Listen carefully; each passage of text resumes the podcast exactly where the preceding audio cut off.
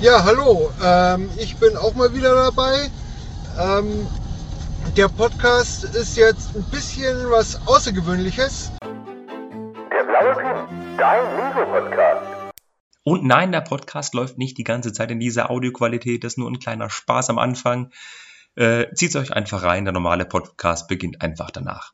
Es folgt eine Abhandlung über den Marvel Infinity Handschuh von Thanos. Ihr wisst schon, den man so schön drapieren kann. Das Ganze wurde per Telegram Voice Chat aufgenommen. Also äh, viel Spaß. Ja, das ist auch der einzige Grund, warum ich den haben will, weil das ist ja das Einzige, was man mit den Dingen sinnvoll machen kann. Andererseits vielleicht als Invest, weiß ich nicht, 70 UVP ist halt so eine Geschichte, wenn du den dafür wieder loskriegst. Ich würde mich aber wahrscheinlich irgendwann mal dafür ärgern.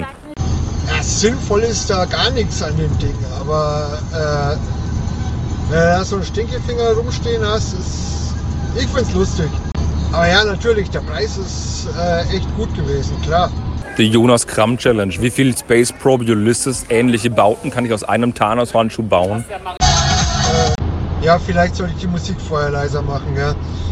Ähm, ja, äh, ja, äh, mach mal. Das wäre doch eine super Idee, den ganzen Sprachtalk, den wir gerade haben, zusammenzuschneiden von Podcast. Hallo und herzlich willkommen zur Ausgabe Nummer 53. Ja, hallo. Ähm, ich bin auch mal wieder dabei. Ähm, der Podcast ist jetzt ein bisschen was Außergewöhnliches, weil Kevin ist, soweit ich weiß, in der Eifel und ich ähm, bin hier gerade auf der Autobahn ähm, auf dem Rückweg von Billund. Ja, aber nichtsdestotrotz, wir tun, was wir können, um euch euren Podcast zu liefern. Ja, und vor allem muss man auch sagen, Ben, du warst ja noch nicht nur in Billund, du warst ja noch mit ein, zwei anderen Leuten unterwegs aus der Community, zufälligerweise. Und du warst auch beim Lars in Badowik. Kann man vorbeigucken, der hat auch ein, zwei schöne Sets. Und ähm, es ist eine ungewöhnliche Art und Weise, einen Podcast aufzunehmen. Aber ich weiß gar nicht, worüber wir reden sollten. Wir über Gerüchte reden, wie der neuen Tumblr da kommen soll oder der AT-AT, wobei AT-AT habe ich schon im letzten Podcast erwähnt. Was hältst du aber von einem neuen Tumblr in 10? Ja, richtig. Äh, ich war mit der, ähm, überwiegend mit der hier unterwegs. Dann habe ich äh, den Night Vision Bricks noch getroffen. Äh, und ja, eigentlich, ähm, ja klar, beim Lars war ich auch. Und der meinte dann auch zu mir, ja, eigentlich haben wir das ganze Wochenende miteinander verbracht, äh, obwohl es ja gar kein Wochenende war. Aber äh, wie gesagt, der ist mir da im Lego-Haus eigentlich auch jeden Tag mehrmals über den Weg gelaufen. Und ja, dann war ich halt bei ihm im Laden und habe ein bisschen Kleinigkeiten eingekauft. Äh, Tumblr in 10, ich habe da noch nichts mitbekommen. Ich war ja total irgendwie out of order. Also äh, Lego-mäßig gar nichts.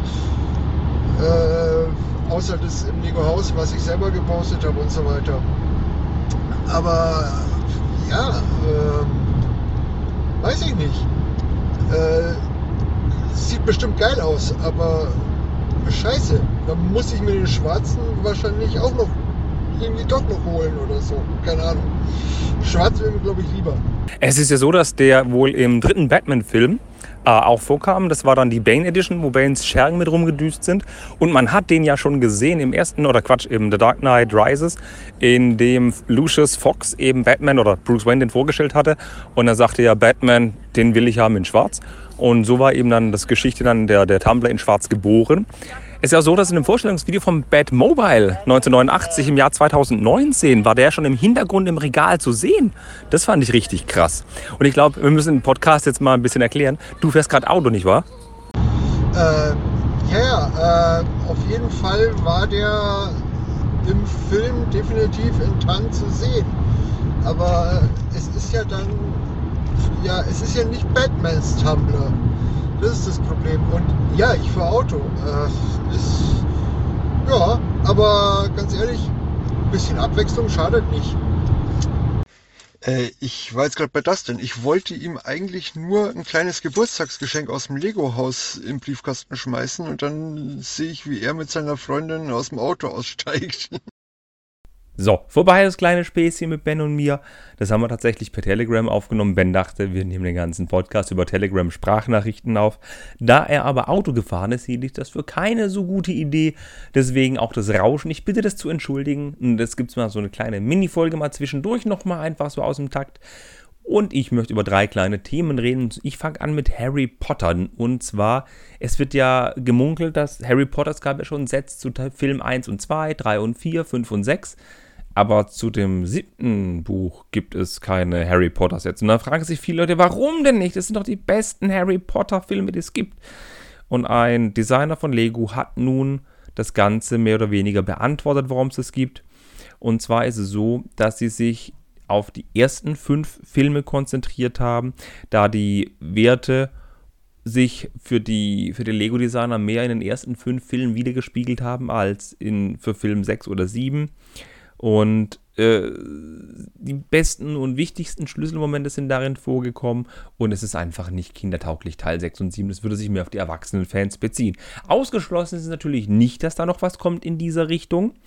Jedoch äh, verstehe ich die Aussage nicht so ganz, denn es ist auch so, dass die es gibt ja Harry Potter 18 Plus Sets, unter anderem auch die Hogwarts Icons, die jetzt kommen, mit der Hedwig, den Büchern und so weiter und so fort.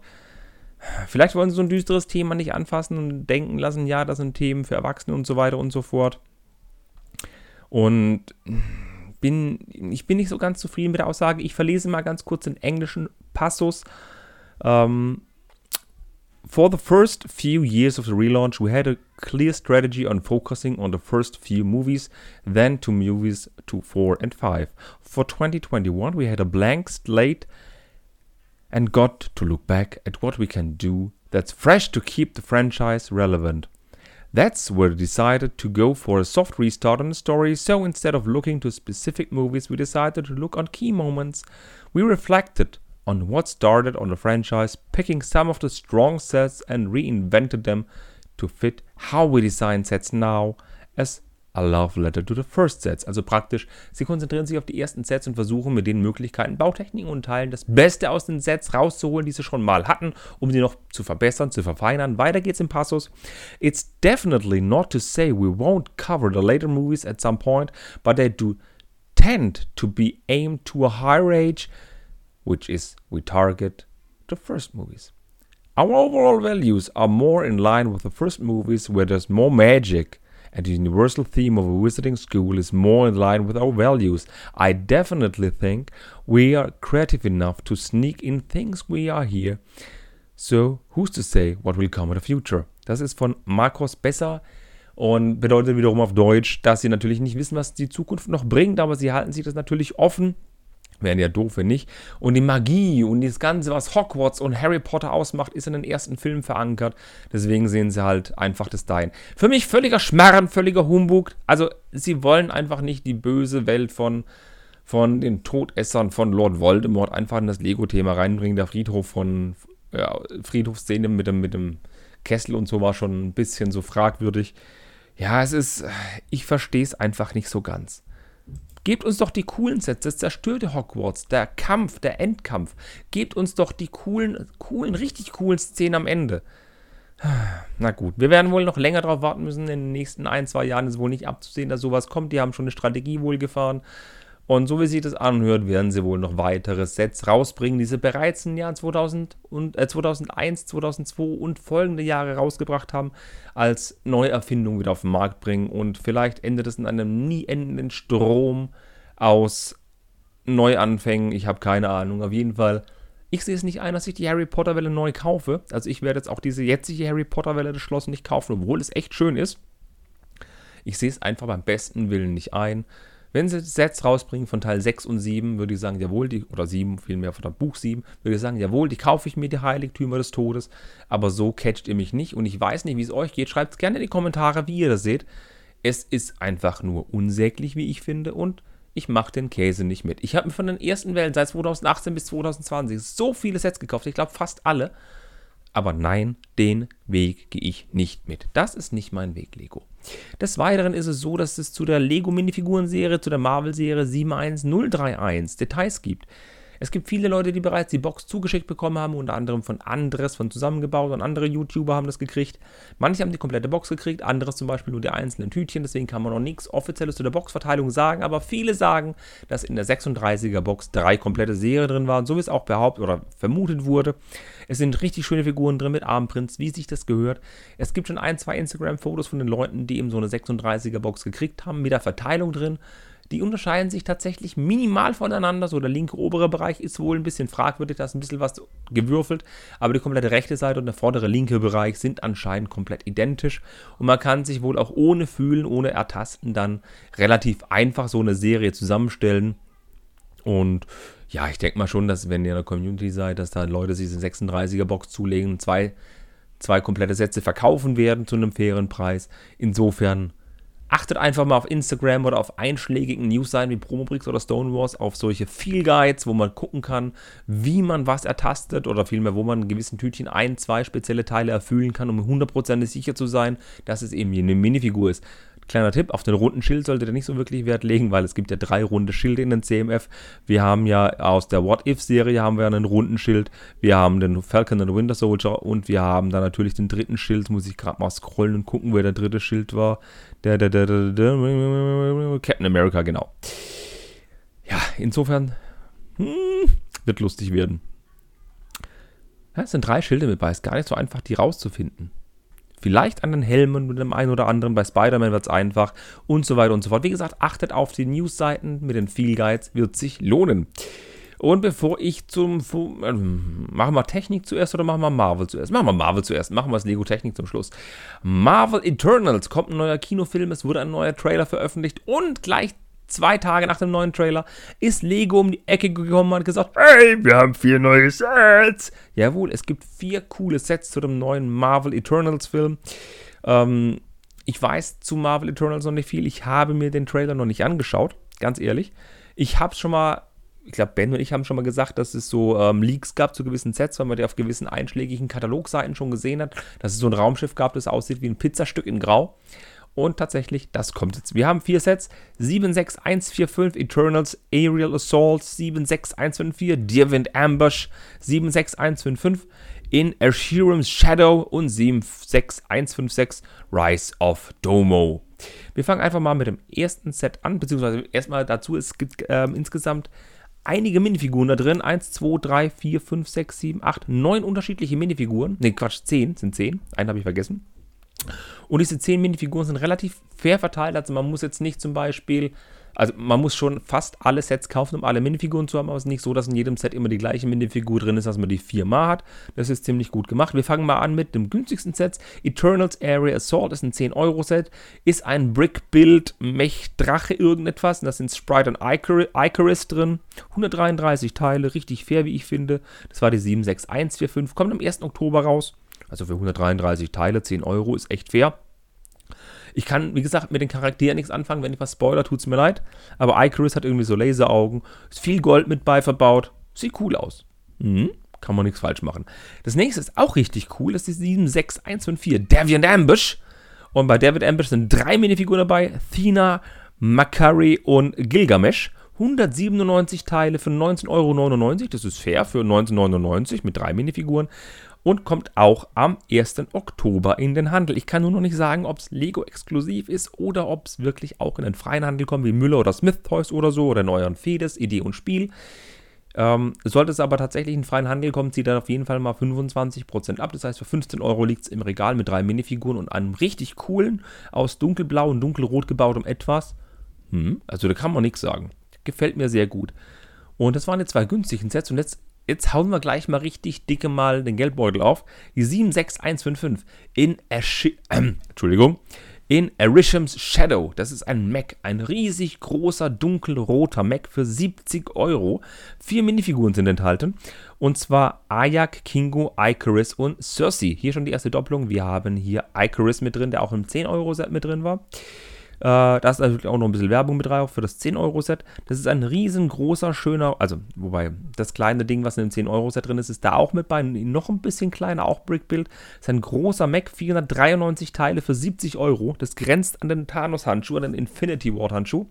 Nochmal, 69,99 für 493 Teile und 4 Minifiguren. Der Mac ist jetzt nicht atemberaubend groß, er hat so eine Ninjago-Mac-Größe. Ich kann nur sagen, dass da Sticker mit bei sind. Es sind wohl keine beprinteten Teile mit bei, wie ich sehe. Also so sieht sie zumindest auf den Bildern aus. Ich müsste jetzt lügen, wenn das wirklich Prints wären. Ähm, äh, äh, es ist nicht wie bei den Jago, dass die Beine oder der Torso so richtig fett wären. Der Bauch ist sehr schmal, die Beine sind sehr schmal, aber die Brust- und Schulterpartien sind sehr ausgeprägt. Der Kopf ist auch sehr klein, der ist nur 7 Stats hoch und 4 Stats breit. Also riesig ist das Ding nicht und 70 Euro ist schon eine ordentliche Ansage. Das Top-Set ist aber die 76156 Rise of the Domo. Das ist eben jenes Pizzastück, das graue Pizzastück. Das sieht aus wie so ein. Wenn du, stellt euch mal vor, Millennium Falcon gesehen und wisst ungefähr, wie ein Millennium Falcon aussieht, seht zehn Jahre lang kein Millennium Falcon und müsst aus dem Gedächtnis einen nachmalen. So ungefähr sieht er aus, würde ich sagen. Ist halt ein Dreieck. Sieht aus wie ein Pizzastück, wirklich. Ähm, 1040 Teile mit 246 Minifiguren mit Makari, Icarus, Thena, Cersei, Duik und Fastos. Also in dem ist das einzige Minifiguren-Set, wo Dyke und Fastos mit drin sind. 1040 Teile habe ich schon gesagt für 99,99 Euro. Das ist wesentlich fairer bepreist. Es sind große bedruckte Parabolspiegel mit bei. Also sowohl einen kleinen Parabolspiegel 6x6 als auch große bedruckte 8x8er Parabolspiegel.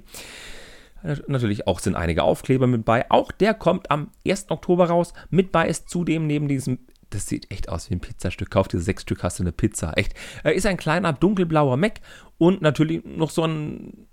Ja, wenn ihr dieses Set kennt von Chinese New Year, dieses 80106, dieses, dieses Nian Fire Set mit dem Drachen, so ein Drache ist da mit bei, ein bisschen kleiner. Finde ich cool. Ach ja. Guckt euch an, also ich bin auf jeden Fall an Rise of the Domo interessiert, an einem Pizzastück und an dem kleinen 10 und 20 Euro Set. Die würde ich mir zu Gemüte führen, genauer. Und mal gucken, was ich mir so hole. Und natürlich gilt es auch, den Film abzuchecken, Marvel Eternals. Falls er auf Disney Plus kommt, bin ich durchaus ähm, mal vielleicht geneigt, mir dann auch mal zu kaufen und mal anzugucken. Ist ja günstiger, so einen Film für 22 Euro bei Disney Plus zu kaufen, anstatt ins Kino zu gehen mit drei, vier Leuten.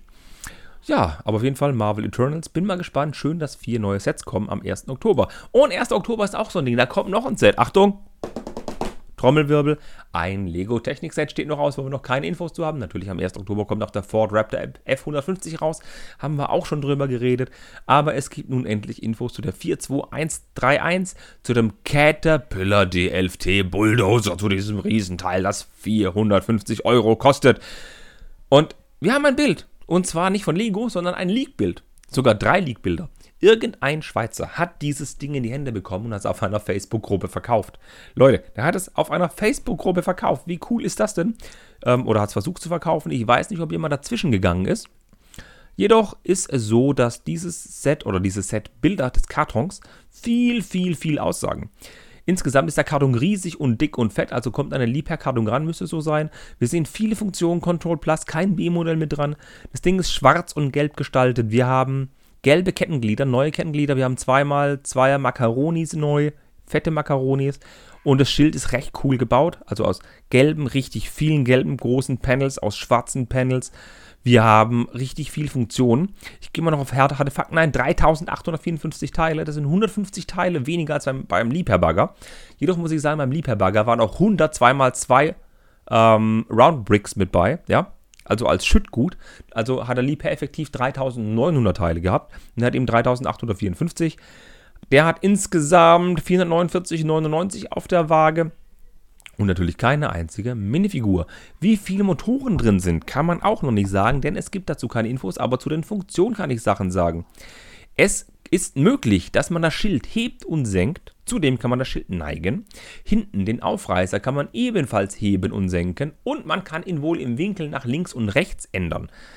Des Weiteren fährt es sich natürlich. Wir haben, wir haben einen Antrieb. Wir können linke und rechte Kette unabhängig voneinander steuern. Und dazu kommt, dass wir eine Leiter haben, um in das Ding reinzugehen, die man auch elektronisch hoch und runter klappen kann. Also richtig, richtig viel Zeug.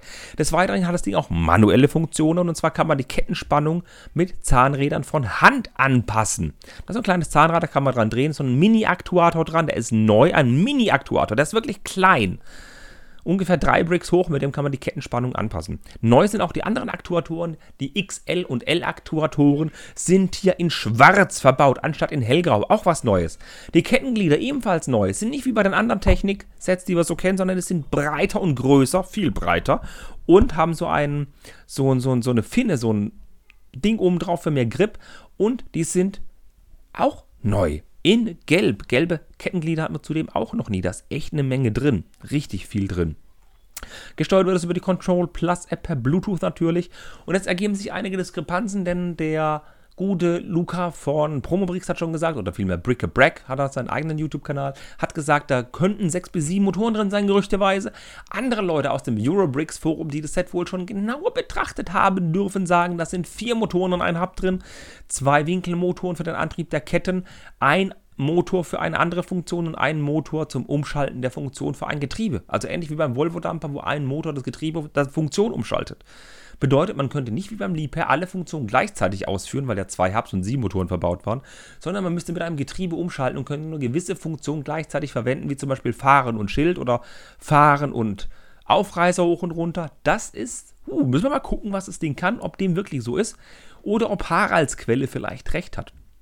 Also ich fände es natürlich cooler, wenn da sieben Motoren drin wären und man mehrere Dinge gleichzeitig steuern kann. Andererseits sage ich auch, hey, das wäre doch auch mega cool, wenn nur ein Hub drin wäre. Man bräuchte nur einmal sechs Batterien und wir haben eine Technik mit drin mit einem Zahnrad, die die unterschiedlichen Funktionen steuert, wie beim Liebherr-Bagger oder bei der Osprey zum Beispiel. Oder zum Beispiel Getriebe auch, wie wir drin hatten bei dem, ähm, na, wo hatten wir so ein schönes Schaltgetriebe drin? Bei dem äh, Differentialsperre bei dem, bei dem Mercedes-Benz Zetros. Also so eine Differentialsperre wäre auf jeden Fall Techniker, technischer Natur wesentlich cooler. Und wie gesagt, ich feiere die neuen Aktuatoren, die kleinen vor allem. Und das wird echt, echt gut werden. 1. Oktober, wie gesagt, kommt raus. 450 Öcken ist halt schon eine ganz ordentliche Hausnummer, hat aber Liebherr auch gekostet. Ich denke mal, dass das Ding im freien Handel zwischen 300 und 340 Euro laufen wird und ist sogar relativ flott. Da mache ich mir keinen Kopf drum. Und ich glaube mal, das war's für diesen kleinen Podcast, mal diesen kleinen zusammengefassten News. Schreibt mir gerne auch mal in die Kommentare, wie ihr das findet, dass ich öfter kleinere Podcasts mache als mal einen riesigen Podcast. Würde mich mal gerne interessieren, wie ihr dazu steht. In diesem Sinne wünsche ich euch noch einen wunderschönen Tag. Bis bald.